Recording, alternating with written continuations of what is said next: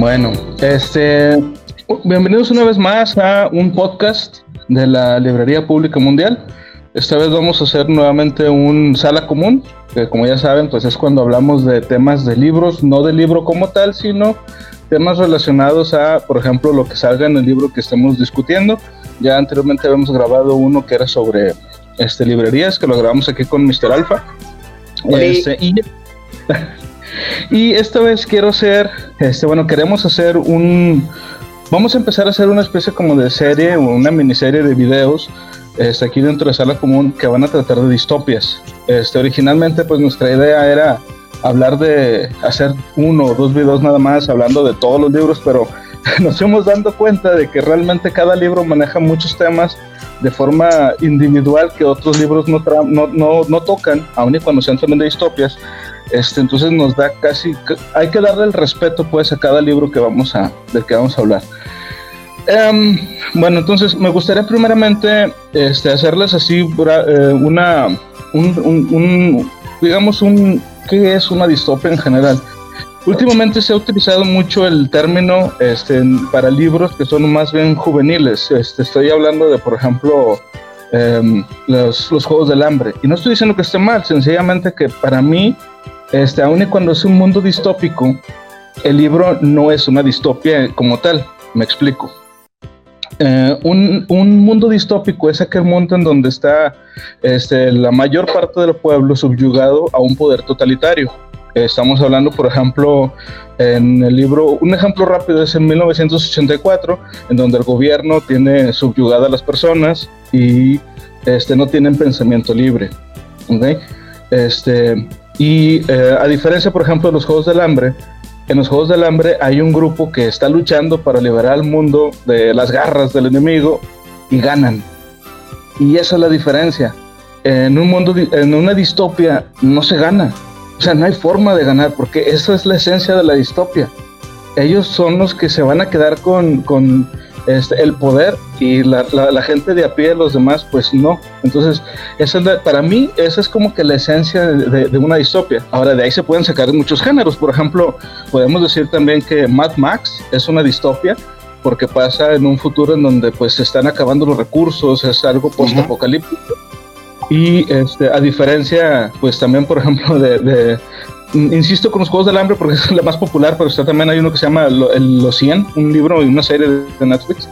A diferencia de eso, no hay un, no hay un sentimiento positivo, o sea, todo, en todo el tiempo estás este, subyugado, todo el tiempo estás oprimido y por más que quieras liberarte, no puedes. Y a veces es porque no quieres.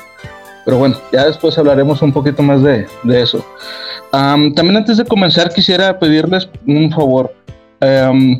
El día de hoy un amigo nos pasó un enlace aquí a la Biblioteca Pública Mundial. Les pido que por favor entren al enlace y se suscriban. Es el canal de, de una niña, de su hija. Este se llama, el canal se llama Guayi GM. Se los deletreo. Es G de gato, U de uva, A de Alberto, Y, I y latina, un espacio G de gato M, Guayi GM. Por favor, suscríbanse. Este tiene contenido infantil muy, este, muy, muy bello, muy y hecho por ella misma. Por cierto, tiene 11 años la niña, entonces les agradeceríamos mucho que se suscriban. Este, y bueno, vamos a empezar. Eh, Marfeleño, diles por favor de qué libro vamos a hablar el día de hoy.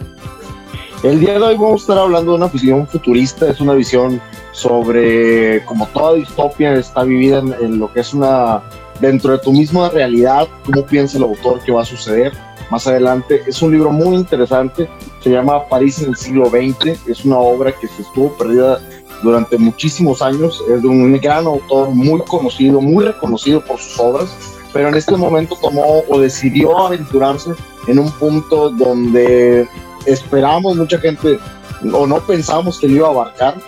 En todo caso, el autor es Julio Verne, digo, ya ustedes sabrán que tiene obras maravillosas hablando sobre futuros, maravillas, tecnología, pero ahora decidió tomar un punto sobre la sociedad. Este libro, la verdad, la verdad, lo hemos visto en, en Mr. Alfa, Felipe y yo, y quedamos bastante sorprendidos con una visión distópica de un visionario. Eh, la verdad, si es que, y lo van a ver poco a poco lo que vamos a estar hablando, si es que no le dio a la Diana, sabía perfectamente en dónde estaba y le dio la mayor cantidad de puntos posible. Sí, sí, sí. Algo que me gustaría también este, que la gente lo tenga en mente siempre de lo que vamos a estar hablando es que el libro se escribió en 1863. Al parecer el, manuscrito se terminó de escribir en el 1864, pero no se publicó sino hasta el 90 y... déjame checar, hasta el, hasta el 90 y... no, en el 89, perdóname, fue descubierto en el 89, 1989. Ahora, ¿por qué esto es interesante y cómo sabemos que sí es este, de Julio Verne? Bueno, el libro lo encontró en una caja fuerte el bisnieto de Julio Verne, junto con una carta del que entonces era su, su editor, un señor de apellido Hessel. Entonces, donde rechazaba el libro y le daba explicaciones de, mira, no lo publiques porque está muy pesimista, esto está mal, este, para tu carrera no creo que vaya a ser algo bueno. Recordemos que el primer, la primera obra de, de Julio Verne era Cinco Semanas en Globo, la primera obra literaria, este, o sea, como novela, porque él ya había escrito algunas otras cosas como obras de teatro. Este, pero este libro hubiera sido su segunda novela. Me gustaría que tuvieran mucho en mente esto con todo lo que vamos a decir, porque va a parecer más increíble todavía, teniendo en mente que esto se escribió en 1863. ¿Ok? Ahora bien, este, bueno, nada más que decir esto. Quiero aclarar un punto, algo que habíamos eh, platicado Felipe y yo con anterioridad, que creo que va a entrar un poquito aquí eh, gente bonita, eh, estas personas que, escribe, que escribieron ciencia ficción en el siglo XIX, ¿sí? recuerden que eran personas de ciencia, eran personas que estudiaban ciencia tal cual, buscaban plasmar lo que en este caso estaba sucediendo y, ¿por qué no? Como dijo eh, Marfileño, predecir un poco el futuro conforme a cómo veían que se iba desarrollando la sociedad. Por tal motivo, el género es tal cual ciencia ficción, en este caso en la rama de distopía. Ok, bueno, vamos a empezar. El primer tema que me gustaría, este, del cual me gustaría que empezáramos a hablar es, eh, en el principio de, la novela, eh, se nos cuenta que todo transcurre en 1960. O sea, estamos hablando de que son casi 100 años en el futuro la visión que tenía Julio Verne. Este, sí, se bailaba así. Eh, y también eh, que en la novela, cuando, cuando comienza, están haciendo de parte de una escuela que está, por cierto, patrocinada por los bancos, este, se está haciendo una entrega de premios, pero los premios son en su vasta mayoría para este, disciplinas como matemáticas, economía, eh, ingeniería y ciencias, y es ridiculizado una persona que va este, como representante para un premio que le iban a dar de literatura y de, arte, pues, de poesía y de literatura. ¿Qué piensan ustedes de esto? ¿Cómo lo ven? Eh, lo que tú como tal cual una escuela financiada, ahora sí que sí, realmente ya es una realidad y hay muchas escuelas que son financiadas con sus créditos, como en Estados Unidos vienen con la deuda eterna de de, este, las colegiaturas o los pagos o los préstamos que se llaman. la Escuela de Corporación Nacional de Crédito Instruccional es, es algo muy curioso como ya desde ese tiempo se veía como que el arte no iba a producir nada en el futuro, como, como dijo Mr. Alfa hace un momento, como la ciencia se iba a volcar al mundo o cómo el mundo se iba a volcar hacia la ciencia y íbamos a dejar de lado el arte. Digo, les recuerdo, no somos nada sin el arte. Y, ya lo cito alguna vez a, a Robbie Williams lo dijo en algún momento, dijo la ingeniería, la arquitectura, todo eso le da forma y figura a la vida, pero el arte, la poesía, la música, es para lo que vivimos, es, el, es el, para, lo, para lo que vivimos.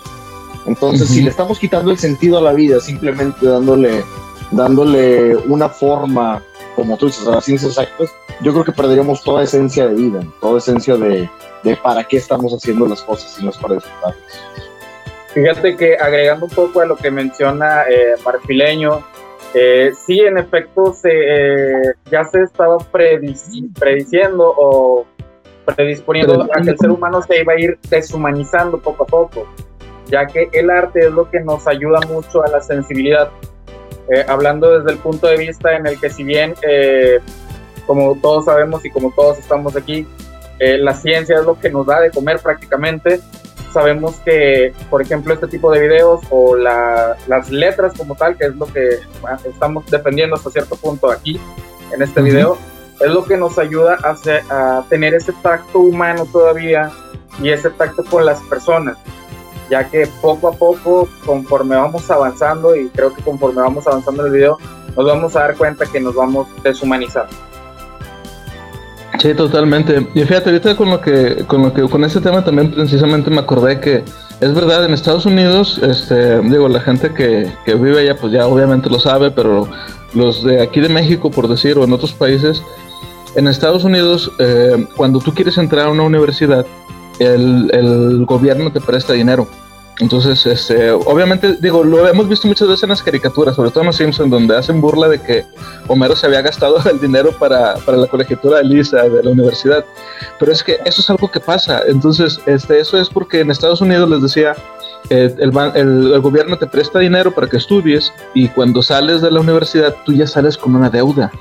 Recordemos que el, el, gobierno de Estados Unidos o la gente que vive en Estados Unidos vive mucho con eso de, de crédito, este, sacar casa a crédito, sacar tal cosa a crédito. Entonces, ya desde aquí vemos que la, acostumbran a los, a los estudiantes, a los ciudadanos, a tener siempre una deuda encima. Y como que les meten en la cabeza de que si no tienes esa una deuda encima, pues como que no eres nada o que no vales no produces. De hecho, es algo muy importante cuando empezó el libro. Fue lo primero lo que se me hizo un poco de referencia, decir, oye, ¿sabes qué? Es que hablan que la, los bancos están buscando gente que sea productiva. ¿Cómo los puedo hacer productivos? De mérito lo que no me genere. Si de mérito las artes o un pensamiento un poco tonto, porque hoy en día sabemos que mucha gente gana a través de la música, gana a través de las pinturas, gana a través de los libros. Pero ellos diciendo, pues esto va a producir. Si no me produce, ¿a quién tengo que patrocinar? ¿A quién tiene que verse mejor? Las ciencias, este, las matemáticas, la arquitectura, todo eso lo tengo que promover. Pero ¿cómo lo hago? Le merito lo que no me va a servir en un futuro. Al final de cuentas, un banco son números. Yo creo que uh -huh. por ese punto empezó el libro, o con esa idea nació el libro. Sí, uh -huh. Ah, te voy a decir que sí, sí, tienes mucha razón, porque ese, y estamos hablando de una época en la que todavía se valoraba bastante el arte. Digo, estamos hablando de, del siglo XIX, en donde sí, o sea, tienes todo el progreso, pero el progreso va lleno como quiera de matices. O sea, estamos viendo de que, por decir, cuando construían una. Es más, la pura máquina de, el, motor de vapor que, que existe, este, le ponían hasta tornillos y, y, y, este, codos que fueran de ciertos colores para que se viera, se viera bien, o sea, que fuera agradable a la vista. Y eso es arte también. Así es, de hecho, eh, quiero agregar lo siguiente. Eh, como dices tú, en esa época, pues se veía un poco más por el arte que por la industrialización. Estamos hablando de hace casi 200 años, tomando en cuenta el 2020 que todo era estético, todo era arte, de hecho prácticamente el crear algo nuevo y colocarle un caregoleado bonito era parte del arte y se apreciaba por más mínimo que fuera. Eh, el día de hoy, seamos realistas, cuántas personas que en realidad son artistas como tales, eh, son promovidos por lo regular es como que, ah, bueno, este ya es conocido, pues mejor lo, lo promuevo a él y no saco algo nuevo, que va de la mano con lo que dice Marfileño ¿Sabes uh -huh. que no me sirves? Vas para afuera. Sí, sí, sí, sí, sí, exacto. Este, bueno, otro punto que también me, me llamó mucho la atención del libro, este, y que en, en, bueno, esto lo he visto literalmente en todos y literariamente en todos los libros que he leído sobre distopias. La literatura no está prohibida, pero está regulada en este caso no era valorada la literatura. O sea, ok, no te prohíbo este, tener un libro como, eh, no sé, este, vamos a decir, La Vuelta al Mundo en 80 días, pero a nadie le importa. ¿Ustedes qué piensan al respecto de eso con respecto a cómo está la realidad de nuestros días? Recuerda la frase y es, y es digo, espero que lleguemos a ese tema en algún momento. Eh, la ignorancia hasta cierto punto es el poder del control de las masas. Lo vamos a ver muy recurrente en esta saga. Eh, la ignorancia, no solamente hablemos de una ignorancia total. Hace unos días tuvimos una pequeña conversación en, en el grupo donde Felipe no supo el nombre de una persona. Y sí, sí recuerdo más o menos esa conversación, Felipe, que, ah, no ubico a esta persona. Que habían, que habían puesto una imagen de una, de no sé si sea artista o actriz o algo, y no sabíamos quién era. Sí, sí, sí, sí, de una, la de una, era una chava que este, la ponían mucho en, en las historias de Facebook, ¿es esa la que dices? Sí, y, y, Felipe no, supo, por así decirlo, el tema y preguntamos a una persona y aparentemente una persona, eh, yo no quiero, no a nadie por su conocimiento general, pero dijo, ah, es esta persona, lo ubicó en un minuto, dos minutos. Cuando Felipe le preguntó a cuatro o cinco personas de su círculo, nadie pudo contestar. La ignorancia viene metida de muchas maneras. La ignorancia no solamente estamos hablando sobre qué temas no, no eh, qué temas no te presento, sino qué temas no me interesa que conozcas. Es, ese es el control de las masas, la verdadera ignorancia es el control de las masas. Si tú presentas a, a público de manera general en muchas distopias se vive eso de que te voy a poner pan y circo para que te entretengas y te distraigas de los problemas reales. Aquí voy a hacer lo opuesto. Te voy a enfocar solamente en este cuadro de, de cuestiones reales que tienes que atender, pero todo lo demás lo vas a empezar a ignorar. Digo, a final de cuentas es una manera de ignorancia, porque tenemos tanto conocimiento, tantas cuestiones que tenemos que estudiar. Ahí venía, preferían agarrar un libro de cómo armar una máquina y engranajes y demás, a leer un autor clásico que estaban disponibles. Pero al no ser del, del aprecio del público de la época, no lo iban a hacer. ¿Qué significa eso? Creas más ignorancia, pero la ignorancia enfocada a ese sector que a ellos no les conviene. Ándale, sí, o sea, lo que te iba a decir, es, es una, una ignorancia enfocada. Vas a ser ignorante, pero de lo que yo quiero que ignores. Es correcto, y no controlaban y no medían, porque muchas distopías se dice, esto lo puedes ver, esto no lo puedes ver. Aquí la ignorancia llegó en un punto de, te voy a presentar todo el buffet, yo sé que no te gusta el pastel, ahí hay pastel, mira, aquí está el buffet, ¿quieres pastel? No, es como que no voy a poner el pastel, simplemente lo voy a poner donde a nadie le interesa. Ándale, exacto. De hecho, algo que me llamó mucho la atención de ese punto, de hecho, fue de los, de los puntos que yo tengo aquí agregados, es la ignorancia letrada Aquí en este caso, conoces, pero lo básico. No te voy a ayudar a desarrollarlo ni nada, pero porque lo tienes que medio conocer. Aquí en este caso, lo, como dice Martín, ahí va a estar, sabes que existe, pero en realidad toda la, atención la voy a enfocar hacia otro lado. como, por el ejemplo la conversación que tuvimos, y pues yo en lo personal he sido muy muy ducho en eso, ya que en ciertas cuestiones, unas personas que se mencionan muy letradas de todos los conocimientos, no mencionaré nombres, salieron más ignorantes en los puntos básicos de la vida que en cualquier otra cosa. Y eso es que seamos realistas, está pasando. Así tal cual.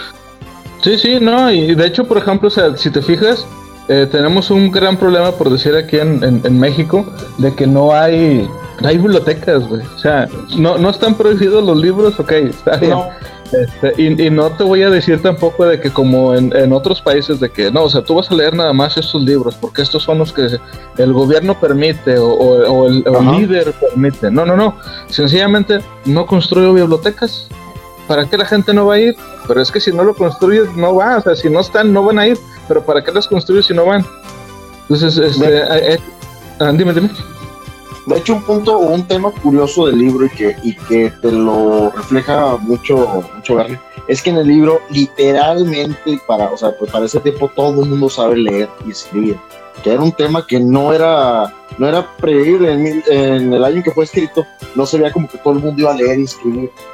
Ahora, tienen las herramientas. Dijeras tú, ah, bueno, tal vez por la cuestión de que él considera que la ideología no les va a permitir o que la educación no va a llegar a tal punto. No, sí se les dan las herramientas. Todos pueden leer y escribir. Ahorita dijiste de las bibliotecas. Ahí hay ferias de libros, la información en línea, los, los, los, eh, y todo, todo está a la mano. Pero no lo o no lo hacemos.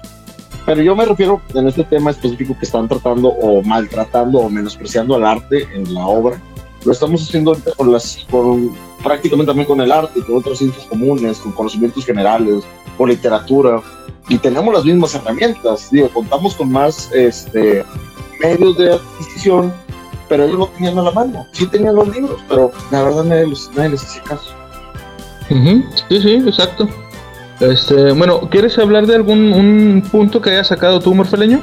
Antes de continuar yo con otro aquí algún punto de los que, de los que yo haya visto la deformación de la sociedad, cómo, cómo se va deformando poco a poco la sociedad hacia un tema industrializado, cómo se empieza a, a, deformar que en el mismo libro lo hablan, empiezan a enfocarse más, ya lo retomamos, a lo mejor suena muy disco rayado hablar sobre que solo se enfocaron en la industria, pero es que realmente es lo que te refleja el libro, o todo su impacto parte desde ese punto, de que eh, la sociedad empieza a demeritar ciertas cuestiones comunes, empiezan a, el matrimonio no desaparece, pero sí ya lo empiezan a ignorar, empiezan cuestiones muy básicas de estética, empiezan a ignorar cuestiones de idioma, lo vulgarizan, ellos mismos lo dicen, ya no te tienes que enamorar de tu idioma, porque el idioma sea, sea a lo mejor no bastardizado, pero pues sí, ya no es ya una dama elegante de la que tenías que enamorarte anteriormente. Hablando sobre el francés, que es el, el, el temario del libro. Sí, sí, sí. De hecho, fíjate, ese es uno de los temas que yo también había sacado aquí, este, de lo que se ve ahí, por ejemplo, que era lo de que la, la sociedad está hipertecnificada. O sea, es como ahorita, por ejemplo, o sea, todos tenemos este, un tostador, todos tenemos la televisión, todos tenemos radios, el celular, o sea, todos los tenemos. Pero francamente, o sea, ¿sabes usar lo que tienes? Yo me acuerdo que me decía una vez este, un primo mío, le preguntó, oye, es que yo quisiera comprar una computadora. Este, ¿qué es lo que necesito saber de la computadora como para poderla comprar? Luego me dice, pero es que si no la sabes usar, ¿para qué la quieres? O sea, ¿qué es lo que quieres hacer con una computadora? Porque si no la sabes usar bien, no vas a tener más que una máquina de escribir muy cara. O sea, haciendo referencia, por ejemplo, no sabes usar Excel, no sabes usar Paint, no sabes usar este tantas herramientas que tienen las computadoras este que, o sea, francamente, ¿para qué lo usamos? O sea, una computadora ahorita en una casa no es más que para checar Facebook, ver videos en YouTube, este Twitter y a lo mejor un poco de, edición de fotos. Y jugar, que es lo que pues, es el contenido común. Bueno, ahí, ahí yo sí puedo decir que, que, yo sí utilizo Paint como se debe. Y yo sí le saco el, el jugo al, al, Word como se debe, escribiendo comentarios de películas, series y, y de libros también. Sí, sí, sí, no, o sea, es lo que te digo, o sea, pero es como les mencionábamos el, el día que estábamos viendo también el, eh, lo, de las, de las librerías, las bibliotecas. Está bien, o sea, sí hay mucha gente que sí sabe qué onda y sí las usa como de, como de una forma productiva, pero no es lo común. O sea, eh, lo, lo, más común es, tristemente, como te decía, o sea, usarla para diversión nada más, siendo que una computadora es una herramienta poderosísima para hacer un montón de cosas. Eh, como... De hecho, ahorita de los comentarios que hiciste que me llamó mucho la atención y que también viene reflejado en el libro, es eh, lo que dijiste, todos tenemos un tostador, una, no sé, un refri, una computadora. En el libro también lo ven como algo tan común que le llegan a perder el sentido a la precisión de las cosas, como que ya es algo tan cotidiano y a la vez también a nosotros nos está pasando mucho, que es algo tan cotidiano que ya no lo vulgarizas, pero simplemente le das, no le das la importancia que debería de. De hecho, para allá va el punto al que yo iba. El punto es, estamos perdiendo la capacidad de asombro. Así tal cual, estamos perdiendo esa capacidad de asombro. ¿Por qué? Por una sencilla razón. ¿Qué es lo que todo el mundo ve aquí? Un sombrero. ¿Qué es lo que todo el mundo ve aquí? El mismo sombrero.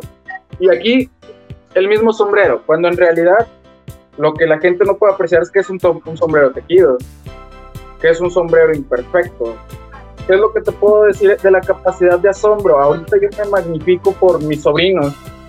Mi sobrina que llega y me dice, mira el, teléfono. ¿Qué es lo que uno dice normalmente? Ah, sí, un teléfono. Pero si ella lo toma y empieza a hacer que está hablando, ahí ya empiezas a descubrir que, bueno, es que ella está descubriendo el mundo. Yo no tengo por qué quitarle esta ilusión. Al contrario, tengo que alimentársela, tengo que asombrarme con ella y por qué no, de, esa forma también hasta descubrirme yo. Sí, sí, de, lo que hablas es de, la capacidad de asombro. Eh, hace mucho leí una reflexión de una señora que estaba tomando una servilleta y estaba sintiendo todos los bordes. Y le decían de que, bueno, es que ¿por qué hace eso, señora? Y le dijo, es que ya te diste cuenta de lo hermoso que es cada borde.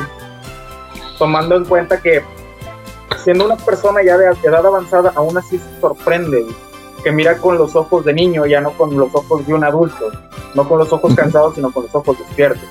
Que es algo que también desde mi punto de vista nos incita el libro a empezar a asombrarnos una vez más por las cosas cotidianas. Sí, sí, sí. Ahora, este, también recordemos, y como les decía al principio, estamos hablando de una época en la que todo eso de lo que Julio Verne se está quejando era lo ideal. estamos hablando de la época en la que este, la máquina de vapor este, todavía no estaba así como, digamos, pues, normalizada, pero, o sea, estaban habiendo avances en todo, en química, en medicina, este, en, mecánica, pues, este, en metalurgia, se estaban descubriendo eh, animales, se estaban descubriendo continentes inclusive, este, y llama la atención que, Julio Verne en este libro está empezando como a repudiar el avance, o al menos eso parece, que está repudiando el progreso, o a lo mejor eh, lo que él se refería era el, progreso este, inmisericordia, o sea, cuando ya pasas por encima de todo lo demás. Como por ejemplo que decíamos ahorita, de que, ok, no le vamos a dar, este, no le vamos, no vamos a financiar, por decir, las artes en pro de que mejor las ciencias este, exactas avancen, porque esto nos va a traer dinero y el arte no.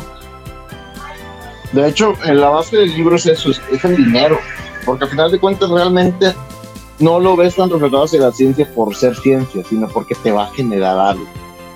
Es, es tan sencillo como eso, buscan la, la, financiación, economía.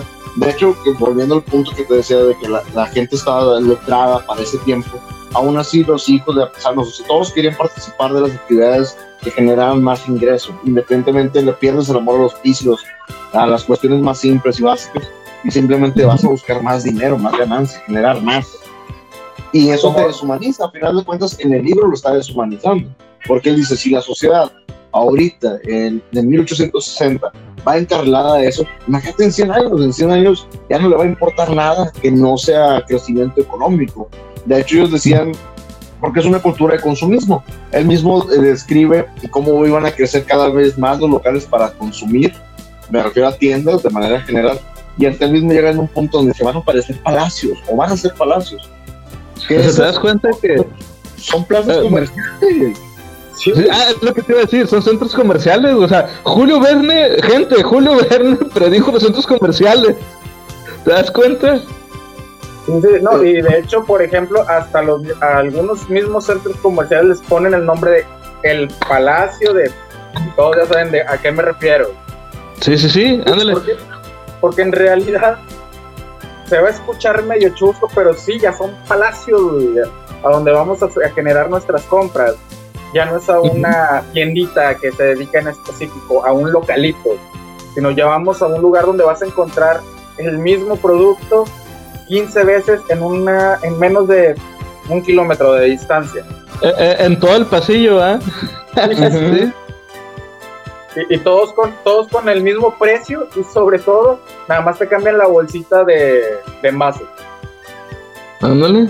O como no vieron, o, que le ponen un precio exagerado a algo que es muy común. Como no vieron ahora que. Ah, ándale. Este, la, bolsa esa que sacaron, creo que en. Ay, no me acuerdo la. Ándale, que es como la bolsa. Es como la bolsa del mercado que usaban las abuelas. Las redes. Las redes, sí. Este, pero estaban vendiendo en 700 pesos y no sé qué. Y es lo mismo. De hecho, se ve que es el mismo material va enfocado al consumismo y el libro, fíjate que no te habla tanto sobre el consumismo tal cual, te habla mucho del capitalismo como crecimiento, pero no te habla de consumismo, te habla sobre donde todos van a querer generar, pero ya significaría que, que habría, no sé qué tanto te lo retome sí el tema, pero te lo pone como que la gente va a empezar a consumir más y más y más cosas. No te dice que no te habla sobre costos, marcas y demás, sino simplemente te dice que la gente cada vez va a pedir más y cada vez va a haber más gente y esa gente va a pedir a su vez más y más. Sí, sí, sí, es un, es un animal que no se puede asociar, o sea, la humanidad no se puede asociar. Fíjate, y de hecho de aquí viene el siguiente punto precisamente, que es, este, en el libro vemos un mundo que está eh, pues totalmente dominado por tecnócratas y banqueros. Mm. Eh, en la actualidad tienen nombres como youtubers, influencers, tiktokers. No, porque fíjate, hasta ellos, hasta ellos son títeres. O sea, ellos también son, este, son, son, manipulables. Aquí yo creo que se refiere más bien a que los, los tecnócratas, estamos hablando, por ejemplo, de gente que controla la tecnología. Eh, llámese un Elon Musk, llámese un este, Bill Gates. Y banqueros, o sea, como que son como los Rockefeller, por decir, o, este, los, JP Morgan de hace unos cientos, cientos años. Es por, es por ejemplo el caso este de, digo, mucha gente que, le gustan las conspiraciones ha de conocer el, el, caso, porque sí fue real inclusive, este, lo de que JP Morgan, el dueño de General Electric, este, financió una, un invento de Tesla, que era la, la torre de Vandercliff. Esa torre era este, una máquina que eh, esparcía electricidad este, sin, necesidad de cables. Entonces tú puedes acercarte con un foco y se prendía el foco. E, es la tecnología que se utiliza ahorita para el Wi-Fi. Entonces, este, Tesla ya la había creado hace muchísimo tiempo. Y cuando le dijo el tipo este, el Morgan, a, a Tesla, que bueno, ¿y cómo vamos a hacer dinero con esto? Dice, no, pero es que no es para hacer dinero, es para ayudar a la gente. ah, pues me agarro mi dinero y me lo llevo y se fregó la torre. Es la misma historia eh, del elefante, ¿no? Del elefante y la alberca. Lo de Edison, que electrocutó un elefante. Electrocutó un elefante, sí. Sí, que electrocutó los mismos cables, o sea, es como que te va a mostrar que tu invento no sirve poniendo mi invento que no sirve. A prueba. Ándale, o sea, a lo, que, a lo que vamos aquí, o lo que vemos que, es de lo que estaba hablando aquí Julio Verne, es que, o sea, y, es lo mismo que hemos estado hablando hasta ahorita, o sea, es que el dinero mueve. No hay nadie, no existe nadie que tenga una cierta cantidad de dinero, este, que no haga algo por tener más dinero. O sea, yo creo que hay como una especie de, de tope en donde si tú tienes, no sé, por decirte una cantidad de que si tú llegas a tener un millón de dólares, por decir, de ahí quieres, va, quieres siempre tener a más. O sea, no, no piensas en, ok, voy a usar este dinero para vivir bien y, nada más para, para pues, no, no, tener que trabajar. Lo invierto, pero no, no quiero más. O sea, no, no necesito, puedo vivir bien. No, o sea, llega un punto en el que tienes una cantidad de dinero y quieres más a fuerza. Y estos, estos son las personas que dominan el mundo. O sea, nunca vas a ver que alguien de forma digo, sí llega a pasar, pero es rarísimo, una persona de manera totalmente altruista llega y diga, ¿sabes qué? Voy a construir una biblioteca para la ciudad de, no sé, de Juárez, por, o por ponerte un ejemplo. Eh, ¿Y usted qué va a ganar? No, pues nada, nada más quiero poner esta biblioteca. No vas a verlo. Al menos en este país no. A lo mejor hay otros países allá muchísimo mejor, este, donde a la gente le eduquen de otra forma, que sabemos que hay. Este, pero aún así se me hace muy difícil creer que una persona este, que tenga mucho, mucho dinero, de forma altruista, realmente llegue a ser algo así. No te apures, amigo, yo voy a poner mi biblioteca y se va a llamar Conan el Librero. De Librarian. Conan. Va a tener nada más 3.000 libros. No, pero y ahora no te vayas con, no es necesario tampoco invertir, o sea, por ejemplo, tú podrías decir, vamos a suponer que tú eres un, un, Neil Gaiman, eres un, este, un, una Rowling, que dice, ¿sabes qué? Mira, yo de, tal libro que publiqué ya gané una cierta cantidad, esto, lo, este libro se lo dono a la humanidad. ¿Quién? ¿Quién lo va a hacer? Oh, está bien, lo voy a hacer, ya. Es cierto, pero el, altruismo, digo, en ocasiones el mismo autor del libro tiene que subsistir de eso. Digo, si tenemos el apoyo para dárselo en un principio y que vaya desarrollando, yo creo que sí sería un hermoso regalo a la humanidad cuando estés en el pico más alto, decir, ¿sabes qué? Ya esto lo voy a hacer por ustedes, ya voy a repartir lo que tengan que repartir por ustedes.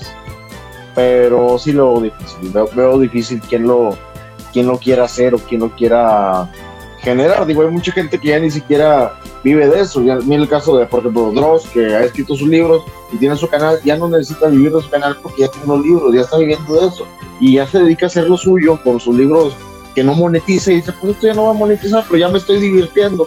A lo mejor sería algo así, pero al inverso.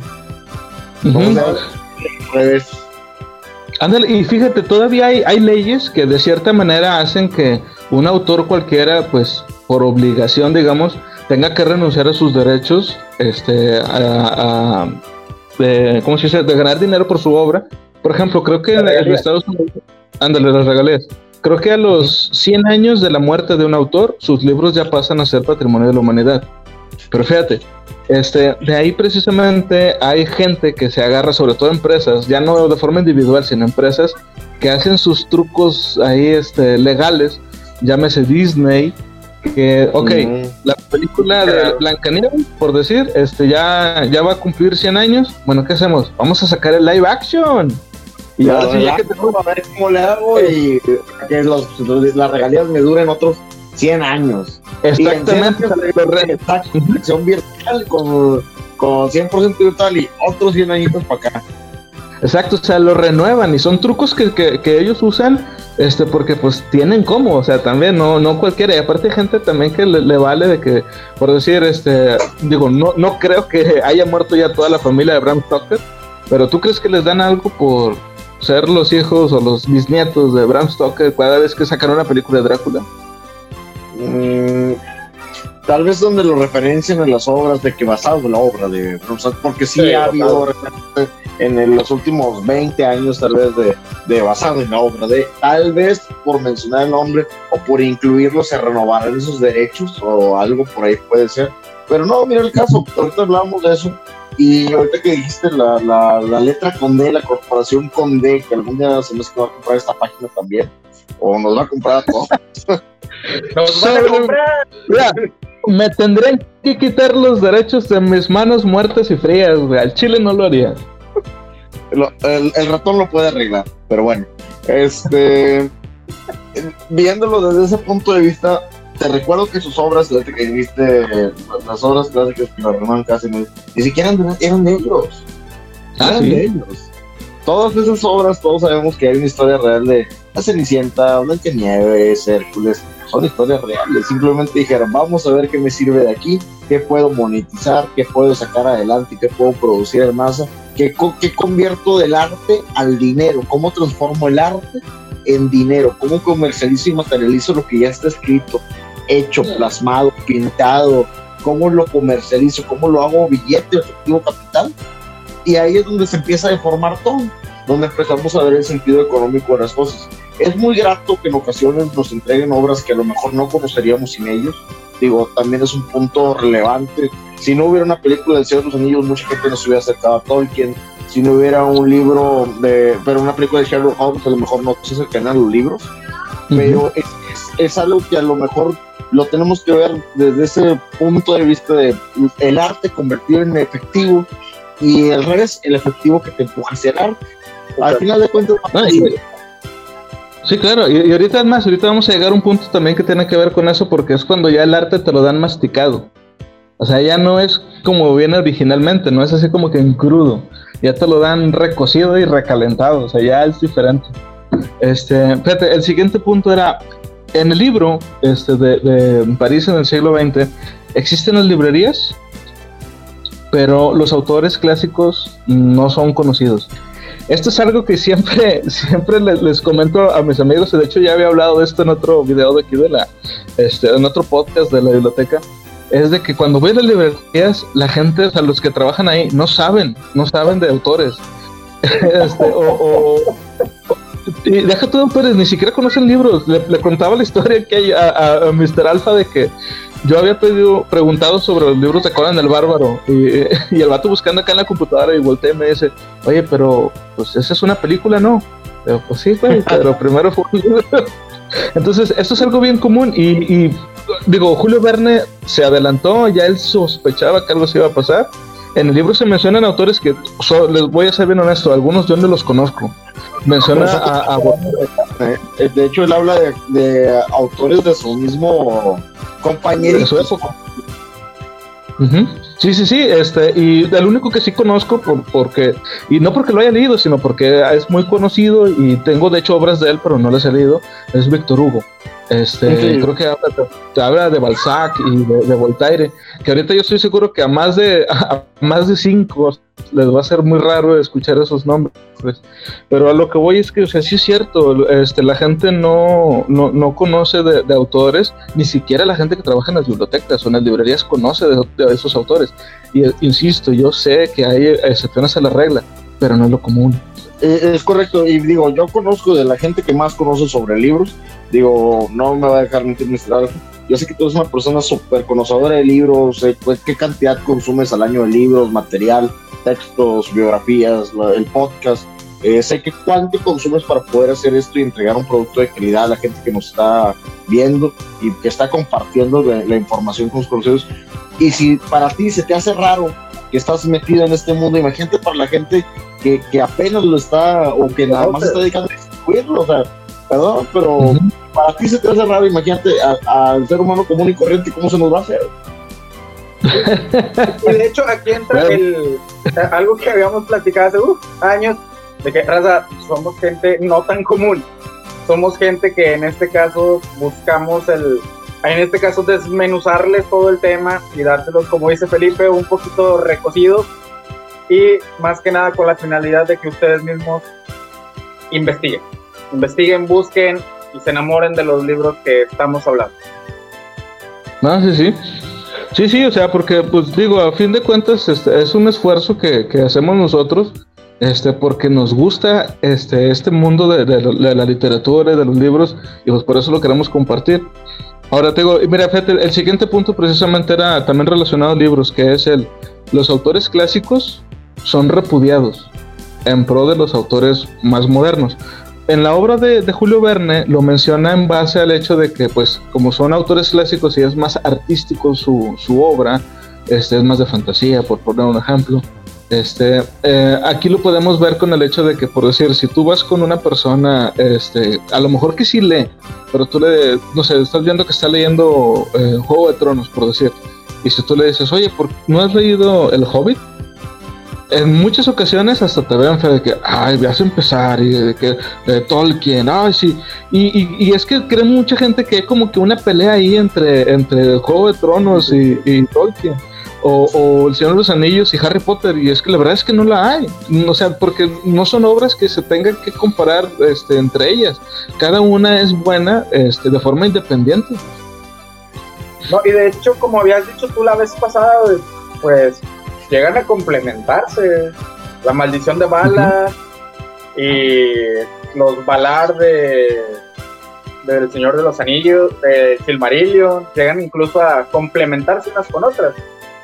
Simplemente por, por el, ese, esa cuestión de mercadeo o telemercadeo que tienen de te voy a, a cegar y quiero que veas esto. ahí entra otra vez la manipulación de la ignorancia. Sí, sí, sí, sí, claro. Y fíjate, y, esto es algo de lo que estaba hablando Marfeleño al principio, este, que se nos adelantó un poquito en la cuestión de lo del lenguaje. Este, por decir, digo, sabemos nosotros que el lenguaje este, va evolucionando y va cambiando. Este, por decir, si alguien se avienta ahorita este, la, la epopeya de leer este, el, el Quijote, mira, la, la verdad, la verdad no le vas a entender más que tres de cada cuatro palabras, yo creo. Este, y no porque sea un lenguaje muy, este, no sé, muy, muy, ajá, muy rebuscado, muy apropiado, no. Lo que pasa es que muchas palabras son distintas porque han cambiado con el tiempo. Les pongo un ejemplo bien tonto. ¿Cómo? La palabra es pomposo. Así, ah, ándale, por decirlo, por decirlo de cierta forma, pero este, mira, les pongo un ejemplo bien tonto. En español antiguo, este, la palabra hermosa no se escribía con H, o sea, no era hermosa, era hermosa con F de foco. Entonces, por eso sí, está bueno.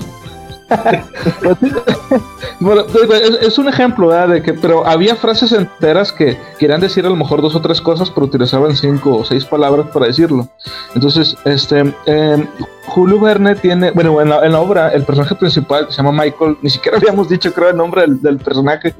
Este, este, tiene una plática con, con, era su tío, ¿verdad? en, el libro. Pues, eh, bueno, eh, sí, el, que coleccionaba libros también. No, era un compañero de, ahí mismo del banco. Ok, bueno, este, tiene, tiene una, una, plática con él porque el señor este coleccionaba libros y le dice, oh, te has de haber tardado mucho en conseguirlos y te ha de haber costado mucho dinero. Y dice, no, al contrario, la gente se crea deshacer de ellos. Y cuando están empezando a hablar del idioma, le dice, lo que pasa es que mucha gente no entiende este, cómo hablaban estos autores. insisto, estamos hablando de, autores del 1800. Este, y esta persona le, platica a Michael, el personaje principal, le dice, lo voy, lo voy a leer textual. Dice, nuestra lengua, hijo mío, es una jovencita bien educada y puedes enamorarte de ella sin temor, porque los bárbaros del siglo XX no han conseguido convertirla en una cortesana. Es una forma muy bonita de decir, no, no estamos, de, decir que el idioma no lo, no han convertido en una puta. que eso es lo que últimamente hemos hecho. O sea, la, gente es Sí, sí, o sea, es bien raro este, hablar con una persona que en una frase no diga al menos tres groserías, cada dos palabras. Calceto. Así de simple, calceto. Pero ahora vamos a, hacer como quiera una aclaración. Hay personas que hablan así este, porque es gracioso. Está tu personaje por decirlo. Por ejemplo, está, está Franco Escamilla, que te garantizo que él no habla así frente a, un, a una persona que va a ser un cliente, por ejemplo, la gente de Netflix. Este, De hecho, él mismo, él mismo, lo ha dicho, dice, cuando viene la gente así de, de, los negocios, yo me salgo y se queda mi abogado porque sé que la voy a regar. Entonces, a lo que yo voy aquí es que la gente de día a día sí habla así, o sea, habla bien sucio. Y no estoy diciendo que sea este porque este pronuncien malas palabras o algo así, sino porque no pueden evitar decir groserías. Y entonces el idioma o la belleza que debería tener el idioma este se pierde. Y por eso empiezan con cosas como que no vamos a decir ahora este en lugar de decir los o las vamos a decir les. Entiendo su punto a mí me molesta mucho entiendo su punto pero es porque no alcanzan a, comprender pienso yo que no alcanzan a comprender la, fuerza y, el cómo realmente funciona el idioma creo yo. Y el impacto que, puede, que va a tener en una, en una sociedad que está más que manipulable. Ya que pues saca una palabra nueva eh, donde les das un significado que ya se conocía con mucha anterioridad, pero se había perdido. Y boom, eres la, la novedad y te haces eh, eh, la gran persona que que conoce mucho, que trajo algo nuevo, cuando en realidad solo lo único que hiciste fue retomar algo con anterioridad. Sí, y pues aquí como dices tú, lo de los, las, les, pues por desgracia eh, son personas que no, que están perdiendo o que ya están eh, olvidando las raíces de un idioma. Sí, siempre es importante ver las, las etimologías de las palabras, digo, yo creo que todos tuvimos, ya sea en, preparatorio o facultad de etimologías griegas, latinas o grecolatinas, que es lo que están viendo ahorita. Este, siempre tenemos que saber desde dónde viene la palabra, que se significa etimología, la etimología es la, la, razón, y luego va la morfología, cómo va evolucionando o cambiando esa palabra para acoplarse a los hechos actuales. Yo la verdad con la gente ahorita que tomaba el tema de los les no lo difícil porque realmente el idioma español es muy bello, es muy hermoso. En el idioma eh, inglés no se utiliza algún verbo preferido para él o ella como objeto, como situación, nada más es el de, THE. Este, y a lo mejor es muy generalizado. El idioma español nos ha dado muchas, muchas herramientas y venimos de, de idiomas tan ricos que hace poco tuve una conversación con un amigo y decía, es imposible porque él, eh, conozco gente que habla italiano, gente que habla portugués y yo hablo español.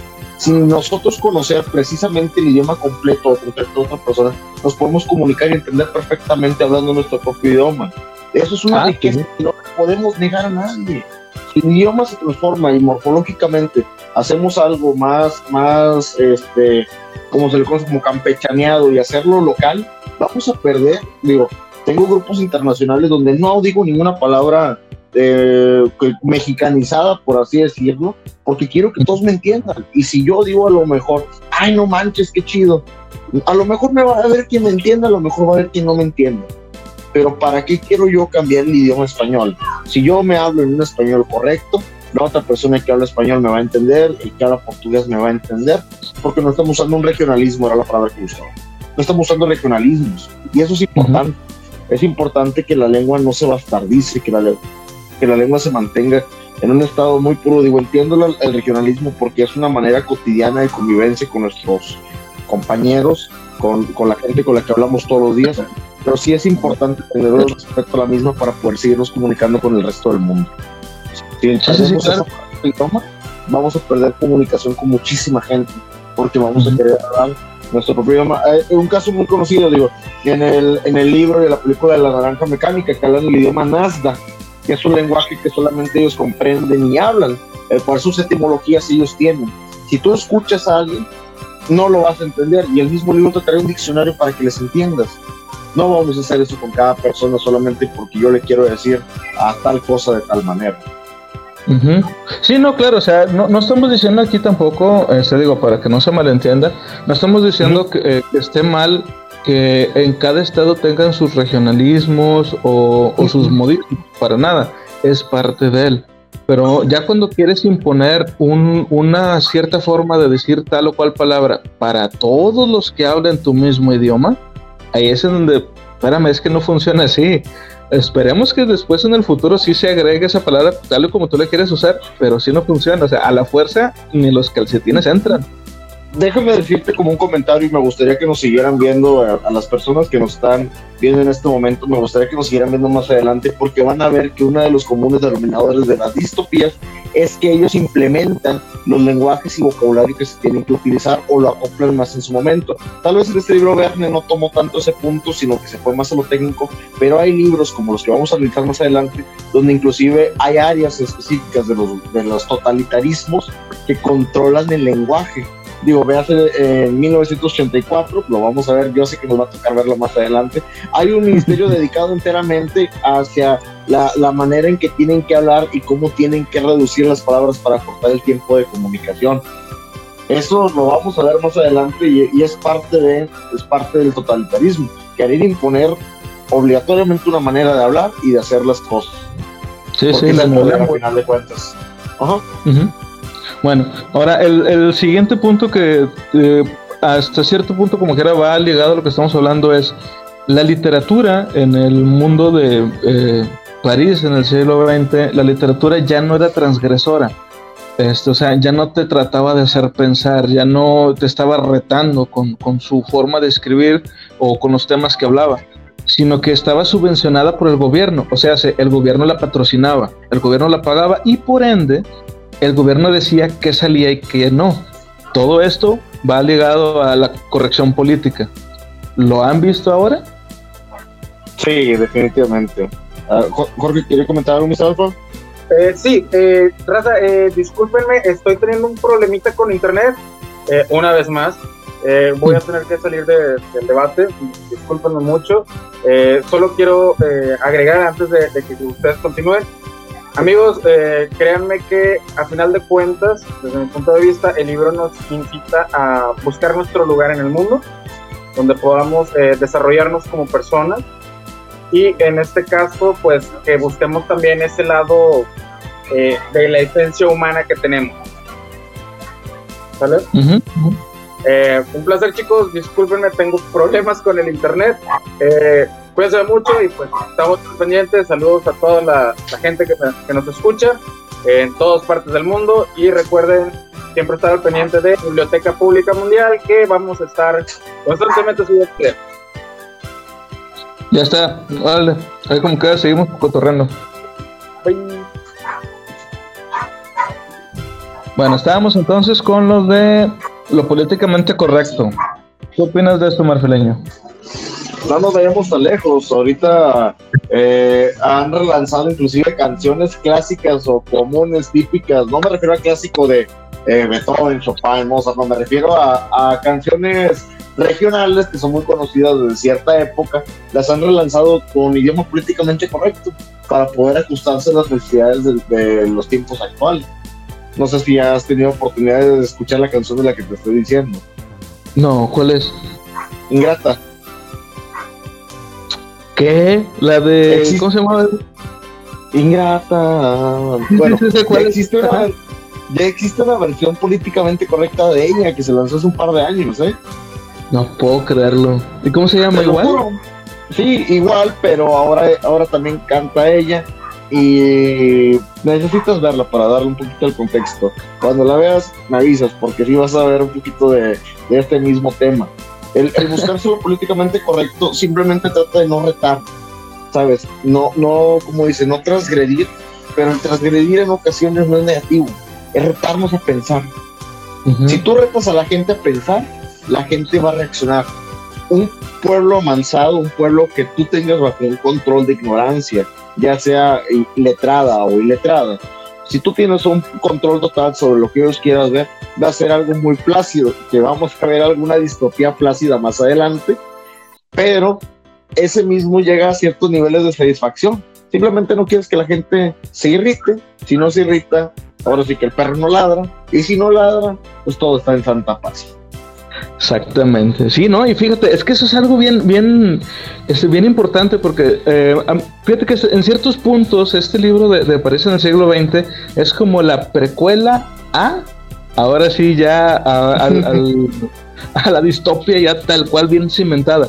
¿Por qué? Porque si pones, si tú pones a, a todos los artistas, por decir, este, debajo del ala del gobierno, porque, ok, ven tú, ven, ven conmigo y yo te voy a pagar para que publiques, pero vas a publicar lo que yo te diga y vas a publicar este, lo que a mí me guste. O sea, primero tiene que pasar por el filtro del gobierno, que es lo políticamente correcto, y ahora sí ya sale. ¿Por qué? Porque no vaya a ser que vayas a ofender a alguien y ya tu obra ya no es redituable. Entonces, este, ya no me va a convenir que, que, lo, que lo publiques. Entonces, eh, también tienes, eh, eso es de un lado, y luego del otro lado tienes a la gente de, ah, necesito que tú, este gobierno, eh, revises qué es lo que me va a llegar porque a lo mejor me da ansiedad. Entonces, de esta forma, poco a poco, es como vamos llegando a un, el, el gran hermano te vigila, porque ahora ya tienes porque ahora tienes que, o sea, tú te vuelves tan, tan frágil que tienes que esperar a que alguien más primero vea que, que, si esto te va a dañar o no, aunque tú no sabes. O sea, al gobierno le conviene que tú seas así, porque tú no sabes si lo que te está, lo que te va, lo que escribió el tipo de la esquina era algo bueno para ti o te hacía pensar, pero al gobierno no le convenía, entonces ya no te lo vende. Entonces, esta, es, esta onda de, de tenerlo políticamente correcto mm, choca y choca con lo, con lo que nos hace humanos y está totalmente de acuerdo con las con el totalitarismo y las distopias. Aunque no lo parezca. Sí, es el principio, como tú dices, es el inicio de la distopia, es el principio de cómo se va generando la base, inventando cómo van cayendo poco a poco hasta llegar al totalitarismo, que es lo que veía Verne en ese tiempo, decía, si las cosas siguen así, dentro de 100 años vamos a estar en esta situación.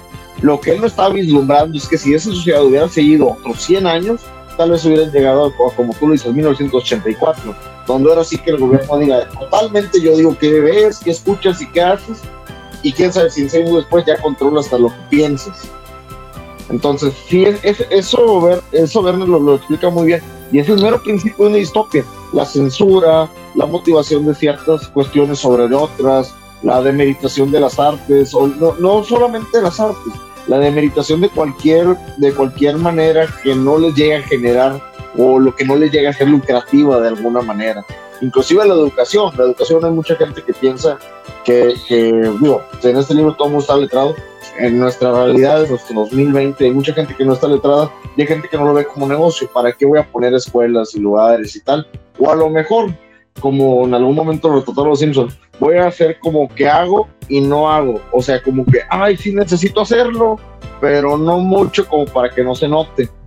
Sí, sí, sí, claro. Te quedas ahí en la, en la línea entre los dos mundos. es correcto, es como que me estoy esforzando, pero pues no lo que yo debería hacer, pero me esfuerzo algo. sí, ándale, exacto.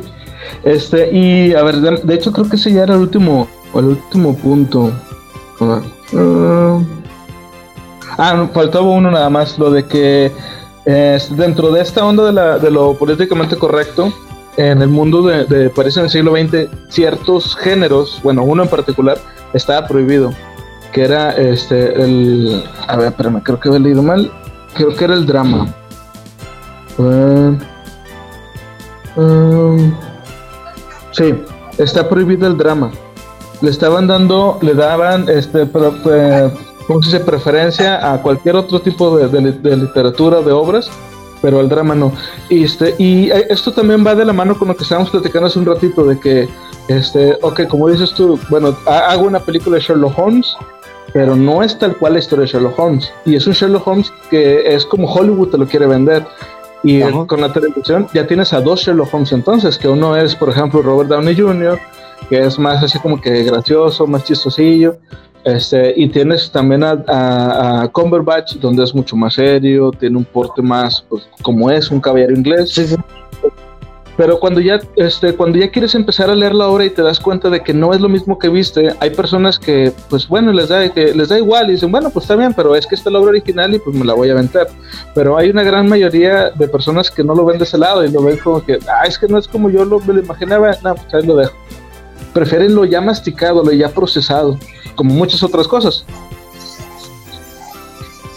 Sí, pero también es importante porque te, ayuden, te lanza a investigar y hacer las cosas.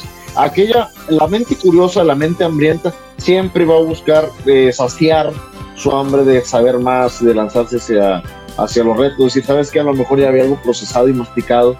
Quiero ver el producto real, ¿qué me estoy perdiendo? A lo mejor no me va a gustar, a lo mejor me va a parecer mejor es enteramente válido, pero te está dando esa pequeña cosquilla en la cabeza de decir, ah, ¿sabes qué?